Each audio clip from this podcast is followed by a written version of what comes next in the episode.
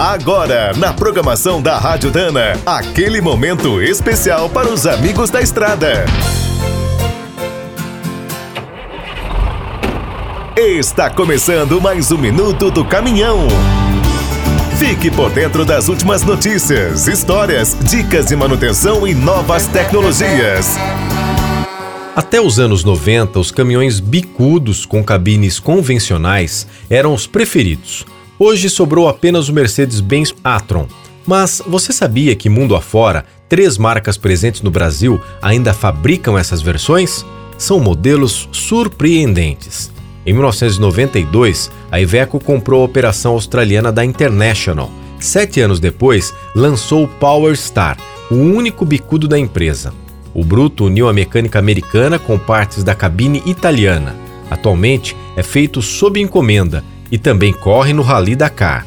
Muito forte nos Estados Unidos, a Volvo fabrica cinco caminhões convencionais no país: o VNL, o VNR, o VNX, o VHD e o VAH. O estradeiro VNL é o grande destaque. O leito da cabine, com 2 metros de comprimento, parece um quarto de hotel de 5 estrelas. Desde 2008, a Mercedes-Benz produz um novo bicudo na Alemanha, é o Zetros, uma máquina capaz de encarar qualquer desafio. Para uso civil ou militar, conta com motores de 6 cilindros com até 510 cavalos, câmbio de 16 marchas e trações 4x2, 4x4, 6x4 ou 6x6.